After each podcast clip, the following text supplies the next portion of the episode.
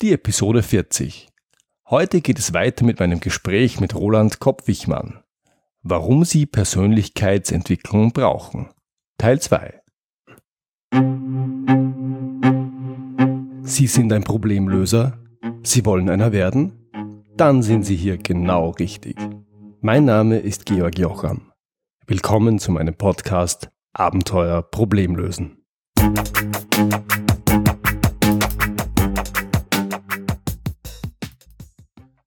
In der letzten Podcast-Episode, das war die Episode 39, gab es den ersten Teil meines Gesprächs mit dem Psychologen, Coach und Autor Roland Kopp-Wichmann. Hier der zweite Teil dieses Gesprächs. Jetzt sind wir ja eigentlich beim Thema Persönlichkeitsentwicklung. Wenn ich sage, mir fehlt an der, an der einen oder anderen Ecke was, dann heißt es, ich kann heutzutage entweder keine Führungskraft werden, weil es fehlt mir, oder ich muss es irgendwo herbekommen. Wie kann man das, nämlich diese diese Aspekte. Wie kann man das denn lernen? Also eigentlich nur durch die Praxis. Gut, man kann ein paar Bücher lesen und einen Kurs besuchen und dergleichen, aber wie ganz vieles im Leben, das geht nur durch die Praxis. Das heißt, ähm, machen und umsetzen. Ähm, da aber vieles heutzutage so komplex ist, ähm, muss man ganz, ganz viel experimentieren, weil eben auch gar nicht so klar ist, da hat ja auch ein Paradigmawechsel stattgefunden. Früher war ganz klar, äh, jemand weiß, was gut und richtig ist und was eben falsch ist. Das hat mit dem Einfluss der Kirche zu tun. Da war ganz klar, zehn Gebote und das ist, das ist gut und das ist falsch. Und wenn man das nicht macht, dann gibt es irgendwie schlimme Konsequenzen.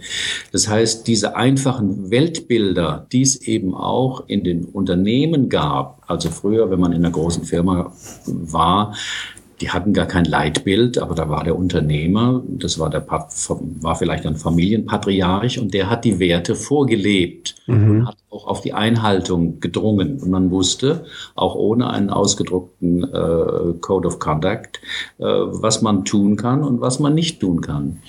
Und das hat sich äh, hat sehr erodiert. Also insofern heute geht eben ganz, ganz vieles.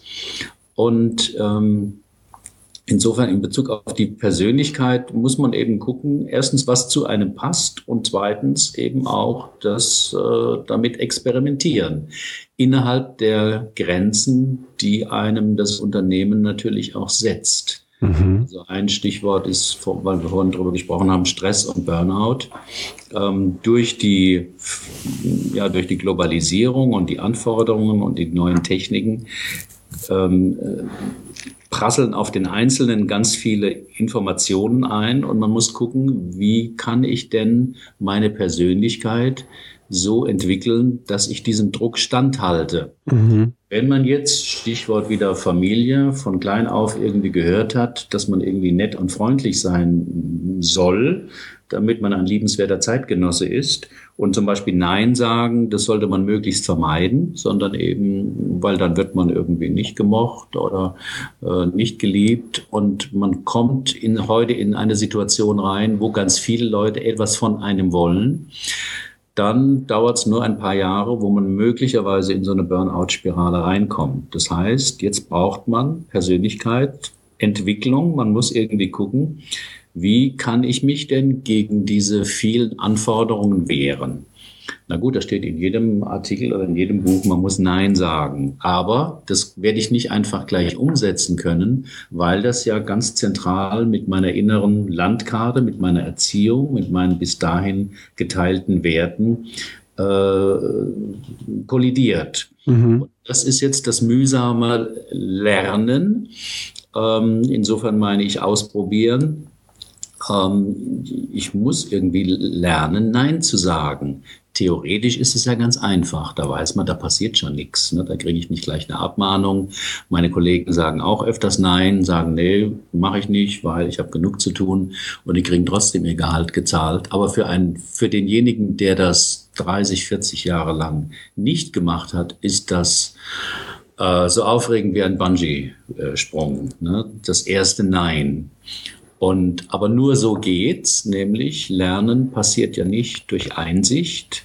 Ähm, und auch diese neuronalen neuen Bahnen, zum Beispiel Nein sagen bei jemand, der es sonst allen recht macht, Ähm, das passiert nicht über Einsicht, sondern man muss es eben tun. Und das ist in der Regel sehr angstbesetzt.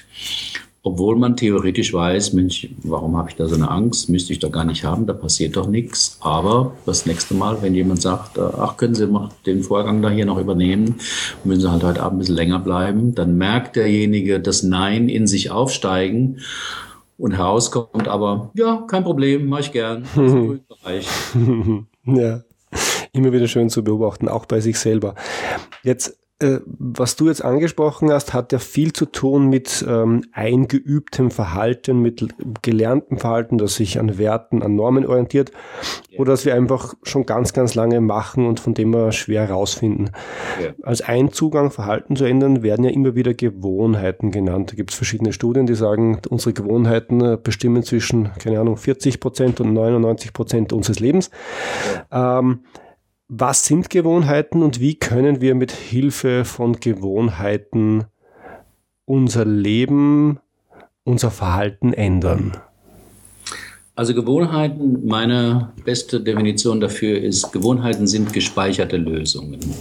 Das heißt, für irgendeine Situation, wenn ich eine Gewohnheit entwickelt habe, dann ist das für mich eine gute gespeicherte Lösung und das hat die Konsequenz, ich muss nicht mehr darüber nachdenken, wenn ich wieder in die Situation komme, was mache ich denn jetzt? Was könnte ich machen und was will ich machen? Also ganz simples Beispiel, eine Gewohnheit ist Zähneputzen. Mhm. Bei den meisten Leuten vor dem Schlafengehen. Das Praktische daran ist, wenn ich ins Bett gehe, bin ich dem Konflikt habe ich heute Lust, Zähne zu putzen? Hm? Wäre das schlimm, wenn ich es heute mal nicht mache? Hm? Merkt man das überhaupt? Oder merkt es dann der Zahnarzt? Oder wie auch immer? Was könnte ich denn stattdessen machen, wenn ich jetzt nicht die Zähne putze und so? All diesen Kram ist man enthoben, wenn man einfach auf Autopilot ja, mittels dieser Gewohnheit merkt, es ist ein unbewusster Vorgang. Man schlappt einfach ins Badezimmer und putzt sich die Zähne. Mhm jedenfalls bei den guten Gewohnheiten ist es so. Es gibt natürlich auch schlechte Gewohnheiten. Ähm, äh, und das sind aber auch gespeicherte Lösungen. Das Beispiel, das ich oft bringe, ist, sind die Leute, die immer ihren Hausschlüssel suchen, weil die hier haben offensichtlich meistens keine gespeicherte Gewohnheit. Wenn ich nach Hause komme, dann hänge ich den, äh, äh den Schlüssel ans Schlüsselbrett oder legen da in die oberste Schublade von der Kommode im Flur und dann finde ich ihn da wieder. Wer diese Gewohnheit nicht hat, der, sondern wenn er halt nach Hause kommt, den Schlüssel irgendwo hinlegt, in die Tasche steckt oder auf den Fernseher oder was weiß ich, zu den Klamotten legt, die er gerade auszieht, dann wird er am nächsten Morgen seinen Hausschlüssel suchen. Mhm. Und mit dem Ja sagen oder dem Nicht-Nein sagen ist es genau dasselbe das Gute daran ist, dass man da eben beliebt ist. Das ist, sagen wir mal, die gespeicherte Lösung. Wer nicht Nein sagt, in der Regel wird, wird gemocht. Ne? Der ist umgänglich, ach, der ist immer nett. Selbst wenn er irgendwie viel um die Ohren hat, kann man den immer noch was fragen und dann macht er das trotzdem.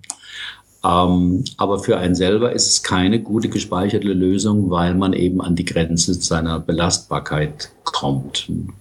Insofern sind Gewohnheiten ähm, ein, ein, etwas, etwas ganz, ganz Wichtiges.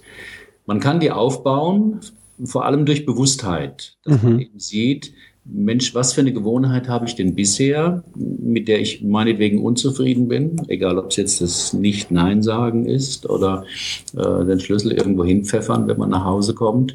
Und dann ähm, praktisch umzuschalten auf die Achtsamkeit, mit der ich ja auch sehr viel, sehr viel arbeite und eben es mitkriegt, wie mache ich das denn, dass diese ungute Gewohnheit ähm, wieder Platz greift. Also wenn man nach Hause kommt, dann muss man in der ersten Zeit, in der ersten Zeit, aber das sind vielleicht mindestens zwei, drei Wochen, muss man seine Gedanken wirklich zusammennehmen, zu sagen, wenn ich jetzt die Haustüre von innen geschlossen habe, dann nehme ich den Schlüssel, ja, mit dem ich da abgeschlossen habe und lege ihn da und dahin.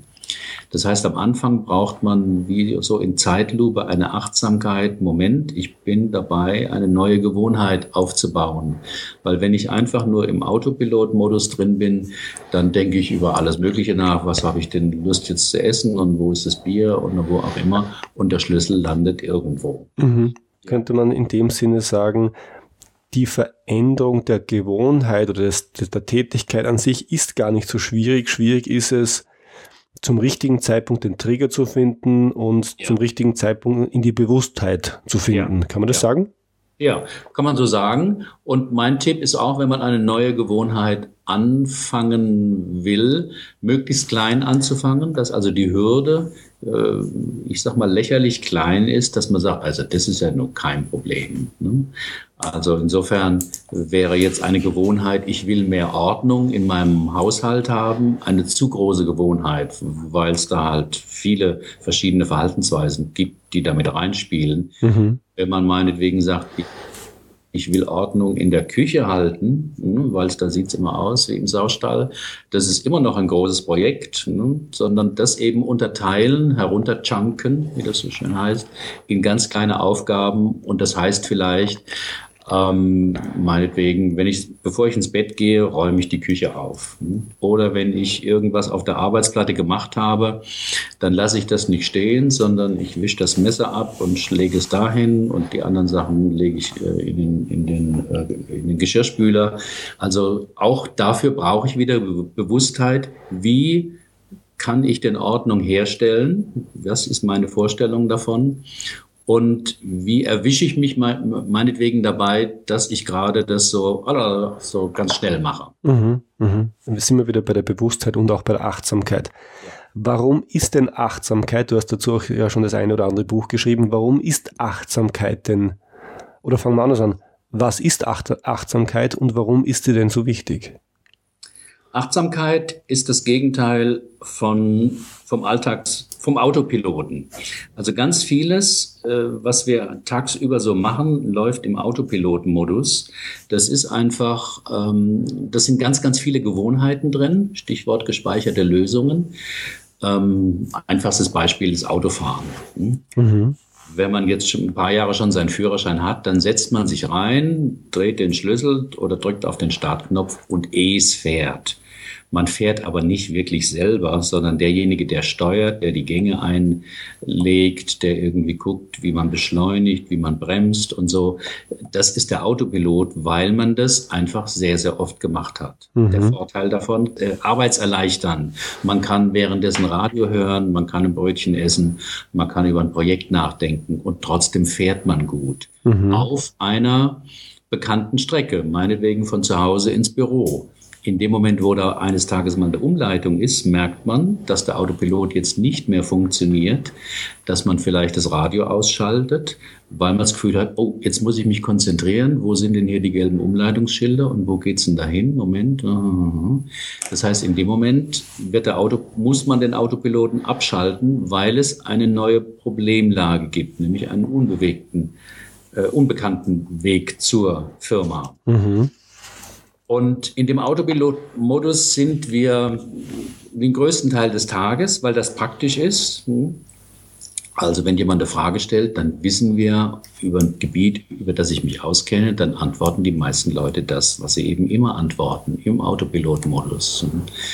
Ähm, und Achtsamkeit ist eben ähm, der gegengesetzte, entgegengesetzte Zustand. Da macht man nichts automatisch, sondern man ist mit seiner Aufmerksamkeit ganz genau bei dem und dem, was man gerade macht.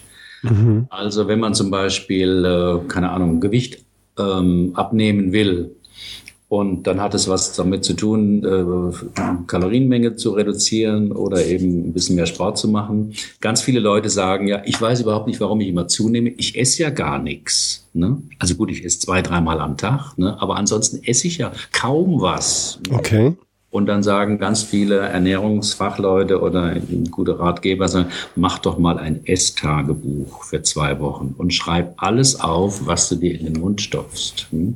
Und dann merken die Leute, das ist eine Einladung zur Achtsamkeit, aha, was weiß ich, ähm, während ich da meine E-Mails beantworte, geht meine rechte Hand in die Schublade und da liegen irgendwie meine Schokosticks, ne? Und davon habe ich zwei gegessen. Aber es passiert total im Autopilot-Modus in der Regel. Mhm. Plötzlich ist die Schublade leer und man wundert sich im Autopilot-Modus, verdammt, wer hat denn all die Schokoriegel hier gegessen? Okay. Achtsamkeit hilft einem eben zu sehen, Moment, eben greife ich gerade danach. Hm? Will ich das wirklich? Ich wollte ja eigentlich auch abnehmen. Oder ist es auch möglich, die Schublade wieder zuzumachen und keinen Schokoriegel zu essen und noch zwei Stunden zu warten, bis es Mittagessen gibt? Mhm. Das heißt, um ungute Gewohnheiten zu unterbrechen, aber überhaupt erstmal mitzukriegen, wann sich welche ungute Gewohnheit eingeschliffen hat, dafür braucht man Achtsamkeit. Mhm. Mhm.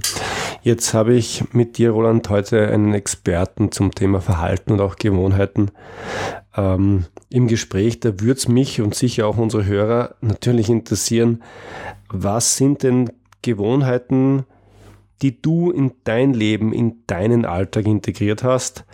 Ähm, und wie helfen dir diese Gewohnheiten in deinem Leben? Ja, also die erste Gewohnheit, ich weiß gar nicht, die mache ich schon relativ lange. Ich glaube, das hat damit zu tun, als ich mein erstes Buch äh, schreiben wollte und auch merkte, äh, mein Gott, ich bin ja viel beschäftigt. Wann soll ich denn das schreiben? Ich habe gar keine Zeit, höchstens im Urlaub, aber das ist dann auch nicht gerade gut. Ähm, und dann kam ich irgendwie auf den Tipp von jemand, glaube auch auf einem Blog, der sagte, das, was du, was dir ganz wichtig am Herzen ist, ähm, das erledige in der ersten Stunde des Tages. Also noch mhm. vor dem Frühstück, noch vor der Arbeit oder so. Und wenn das irgendwie sehr angefüllt ist mit, keine Ahnung, mit Routine oder weil die Kinder klein sind oder so, dann stehe ich halt eine halbe Stunde früher auf oder immer. Aber auf jeden Fall das allererste, was dir wichtig ist, mach es als allererstes am Tag. Mhm. Das hat mir irgendwie eingeleuchtet. Ich dachte, das probiere ich mal aus. Klingt irgendwie sinnvoll.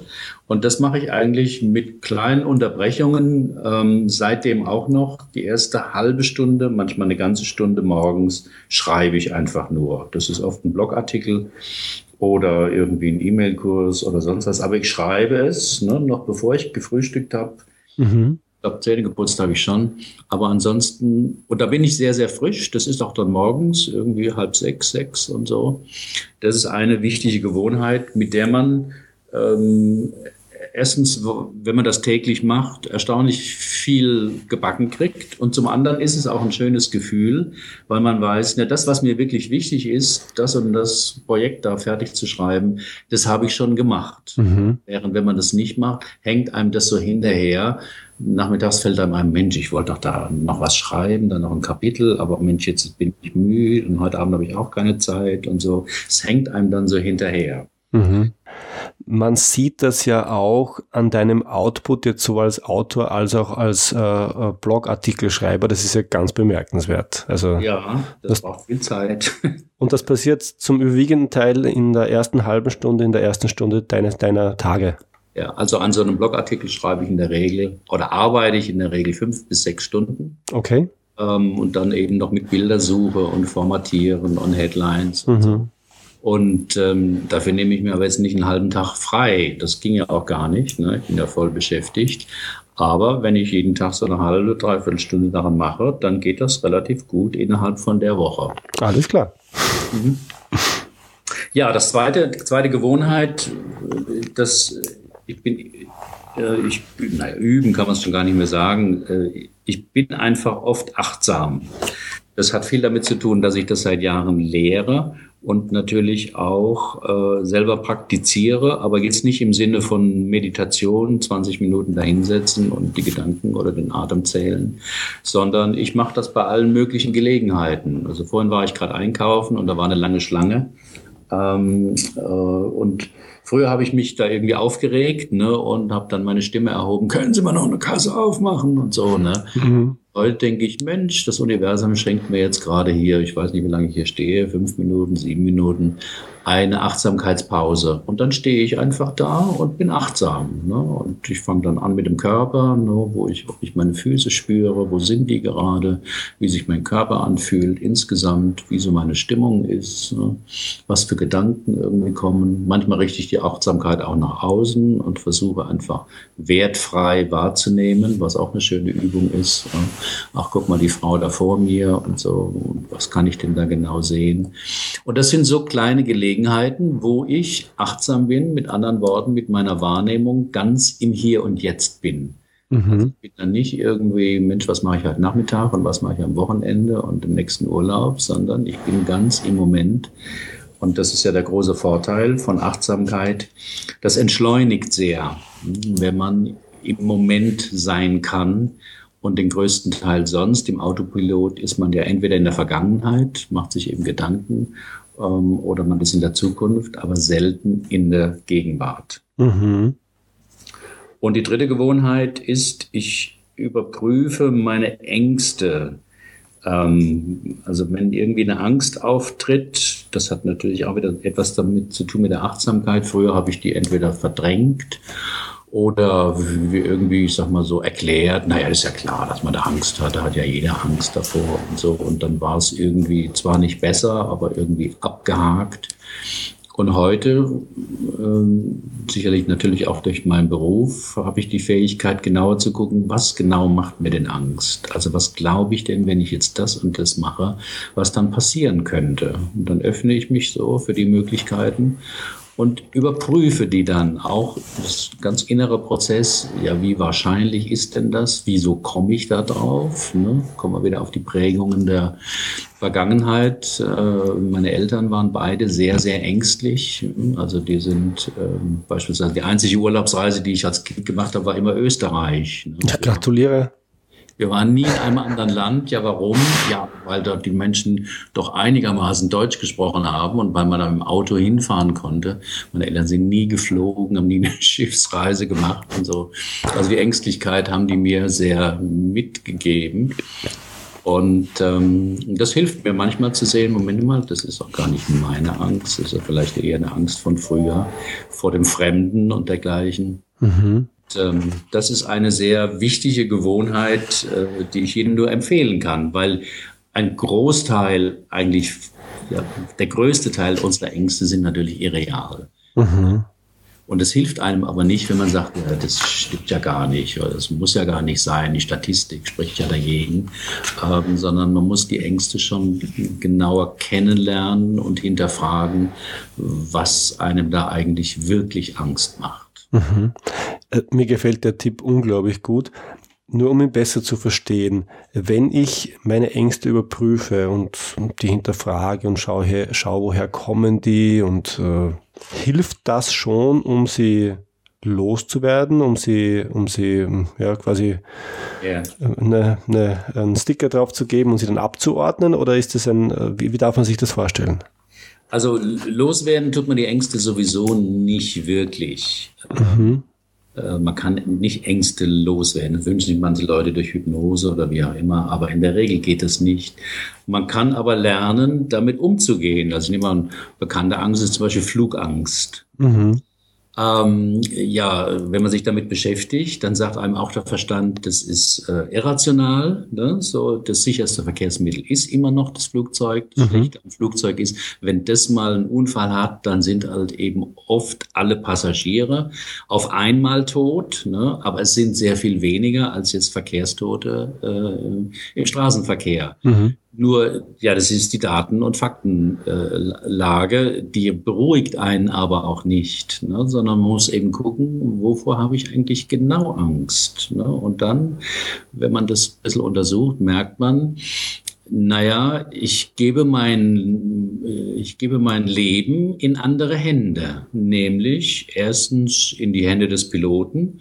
Hoffentlich ist er nicht depressiv, betrunken oder sonst was. Ne? Hoffentlich hat er auch den Check-up gemacht da an der Liste und hat das nicht abgekürzt. Hoffentlich haben auch die Flugzeugmechaniker ihren Job gemacht und haben irgendwie alle nötigen Schrauben nochmal nachgezogen, also was auch immer. Das heißt, ich merke, ich gebe mein Leben in andere Hände. Mit anderen Worten, ich gebe Kontrolle ab. Mhm. Das ist beim Fliegen äh, das Hauptthema aus meiner Sicht. Dasselbe gibt man zwar auch ab im Auto, äh, wenn man sich ins Auto setzt, aber man hat das Gefühl, nee, nee, da habe ich ja die Kontrolle. Ne? Mhm. Also ich kann ja beschleunigen, kann bremsen. Ja, das ist ja nett gedacht, aber natürlich hat man im Auto auch wenig Kontrolle, weil man hat keine Kontrolle auf einer Straße, auf einer Bundesstraße oder so, dass der im Gegenverkehr plötzlich nicht irgendwie einen, einen Zuckerschock hat oder irgendwie vorher Drogen genommen hat und plötzlich bei mir rüberzieht. Mhm. Habe ich nicht. Aber ich habe das Gefühl, letztlich die Illusion, ich hätte es mehr unter Kontrolle. Und im Flugzeug merkt man eben die Kontrollmöglichkeiten, wenn sich die Cockpit-Tür geschlossen hat, gehen gegen Null. Und zwar nicht nur, was das Flugzeug hier angeht, sondern eben auch die Flugzeuge, die sonst noch in der Luft auf der Route sind. Mhm. Mit anderen Worten, es geht ganz viel drum, ähm, ich muss vertrauen. Ich muss vertrauen, dass es gut geht. Da hilft mir zwar die Statistik, wahrscheinlich geht's gut, ne, aber die allein äh, hilft eben nicht, hm, ähm, sondern man muss sich damit auseinandersetzen warum fällt es mir eigentlich so schwer zu vertrauen, mein Leben in andere Hände zu geben was man bei jeder Operation auch machen muss. Ne? Wenn man da in Vollnarkose kriegt, muss man auch hoffen, na, hoffentlich äh, ist er nicht betrunken und hat irgendwie sein Handwerk gelernt und ist kein Hochstapler oder wie auch immer. Und das hilft einem dann schon mehr, wenn man sagt, ich, ich glaube, meine Flugangst hängt mit einem Vertrauensproblem zusammen, dass ich schlecht anderen Menschen, vielleicht sogar dem Leben, vertrauen kann. Und dann kann man wieder gucken, wieso eigentlich? Warum, wie komme ich da drauf? Mhm. Dann kommt man meistens in der Biografie eben auf Erfahrungen, die man gemacht hat, wo man eben reingefallen ist, wo ein jemand betrogen hat, wo man in irgendeiner Form einem Übel mitgespielt wurde. Und das hilft einem dann schon zu sehen, ach, daher kommt meine Angst. Ne? Mhm. Es mhm. war ja meinetwegen da und da. Das hat ja gar nichts damit zu tun, dass ich jetzt hier nach Frankreich fliegen will. Mhm. Okay, jetzt kann ich Jetzt kann ich wirklich was damit anfangen. Das ist, glaube ich, eine, eine Übung, die ich mir gleich ähm, versuche auch anzugewöhnen. Das gefällt mir sehr gut. Okay. Roland, wenn sich unsere Hörer jetzt denken, mir gefällt das, ich hätte gern mehr von Roland Kopp-Wichmann, du machst ja Seminare, du bietest E-Mail-Kurse an, du äh, bietest äh, Coaching auch im persönlichen Kontakt an. Wo können unsere Hörer mehr über dich erfahren und gegebenenfalls auch mit dir und wie können sie mit dir in Kontakt treten? Also der erste einfachste Schritt ist über meinen Blog. Das ist www.persönlichkeits äh, persönlichkeits-blog.de. Ähm, muss man einfach Roland Kopp-Wichmann eingeben, Blog, und dann findet man den auch. Da sind, den mache ich seit über elf Jahren jetzt. Wie gesagt, jede Woche ein Artikel. Das heißt, es sind jetzt knapp 1000 Artikel da drin über alles Mögliche. Mhm. Ähm, da sind für, ganz viele sind auch Podcasts dabei und ähm, über alle möglichen Themen. Da kann man was lesen. Wenn man irgendwo tiefer einsteigen will, ich habe E-Mail-Kurse geschrieben. Ähm, das ist der Vorteil gegenüber einem Buch, dass man eben alle dass ein, der Kurs so ein bisschen an die Hand nimmt. Alle paar Tage kriegt man eine Mail als PDF und da sind ein paar Inhalte drin, die kann man lesen und dann eben eine Umsetzungsübung. Und ich habe E-Mail-Kurse geschrieben über Achtsamkeit, über Burnout, über Beziehungsprobleme, über Aufschieberitis, ein Lieblingsthema von mir. Mhm. Und ähm, was man auch machen kann, wenn man mit mir persönlich arbeiten möchte, äh, ich mache Persönlichkeitsseminare, nicht so die üblichen mit 15 äh, Leuten und zwei Tage, sondern sehr, sehr intensive, äh, nämlich mit nur maximal sechs Leuten in zweieinhalb Tagen mit ganz offenen Themen. Die heißen zwar emotionale Intelligenz und Zeitmanagement und Selbstbewusstsein, aber jedes Thema ist willkommen in diesen Seminaren. Und ich mache außerdem auch, wer sagt, nee, in der Gruppe kann ich mich nicht öffnen, äh, das ist mir ist nichts für mich. Ich mache äh, sogenannte drei Stunden Coachings in Heidelberg. Das heißt, jemand kommt und wir gehen eine Stunde spazieren, erstmal auf dem Philosophenweg bei mir da in der Praxis äh, oberhalb, das ist direkt am Berg. Und in den drei Stunden kommen wir äh, immer auf eine Lösung. Die ist dann noch, die muss man dann natürlich noch umsetzen und leben. Aber, äh, und es ist immer eine Lösung, auf die man vorher nicht gekommen wäre. Also mein Slogan für die Arbeit lautet, wir finden die Lösung dort, wo Sie noch nie gesucht haben. Okay. Liegt natürlich immer im Unbewussten, hat viel mit der eigenen Biografie, mit dem eigenen Gewordensein zu tun und deswegen kommt man da nicht über eigenes Nachdenken oder Reden mit dem Partner oder mit Freunden drauf, mhm. weil das sehr, sehr tief vergraben ist. Aber mhm. in den drei Stunden oder auch in den Seminaren kommen wir da immer drauf. Das finde ich persönlich ein sehr, sehr schönes Nutzenversprechen. schön. Die Informationen, Roland, die gebe ich natürlich alle in die Show Notes. Okay, schön. Ich bedanke mich ganz herzlich für das ausführliche Gespräch. Vielen Dank und liebe Grüße nach Heidelberg. Ja, ich danke dir, Georg. Eine ganze Stunde ist es geworden, über eine Stunde. Sehr schön. Soweit mein Gespräch mit Roland Kopp-Wichmann. Das war's für heute.